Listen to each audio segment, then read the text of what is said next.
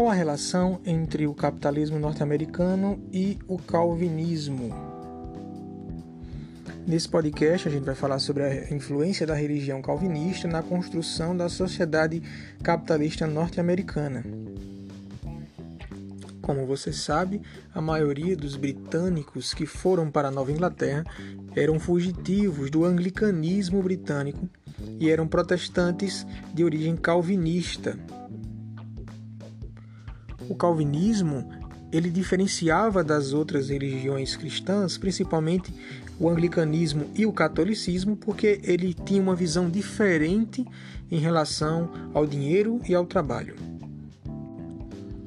Segundo a religião de Calvino, acumular riqueza era um sinal de bênção divina. Além disso, o trabalho é visto como algo importante para todos e nobre, diferentemente da cultura feudal que se ainda enraizava na França e na Espanha, por exemplo, onde o trabalho era o local dos escravos e daqueles menos abastados.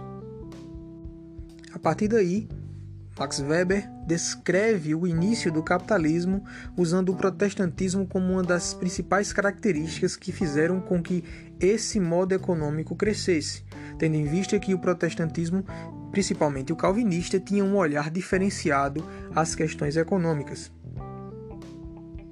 E principalmente nos Estados Unidos, onde o capitalismo cresceu de maior força, essa característica ela é muito presente até os dias atuais.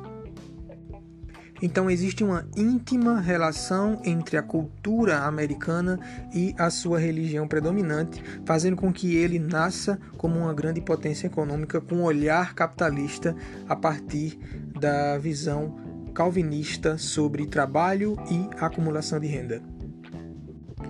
E é isso, espero que você tenha gostado. Até um próximo podcast. Deus abençoe. Bons estudos.